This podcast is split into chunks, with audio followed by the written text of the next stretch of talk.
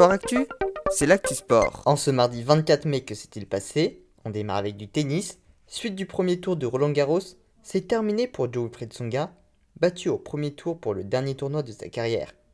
Adrien Manarino, Hugo Humbert, Benoît Paire, Arthur Hinderknoch et Benjamin Bonzi ont également été éliminés.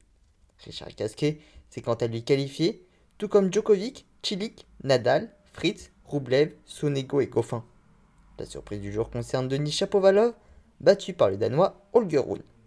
Chez les dames, Alizé Cornet et Caroline Garcia se sont qualifiées pour le second tour, tout comme Gvitova, Azarenka, Raducanu et Collins chez les favorites.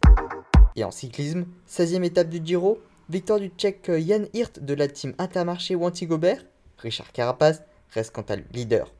En revanche, grosse décision pour Guillaume Martin de la team Cofidis, arrivé avec 20 minutes de retard, il est désormais loin au classement général.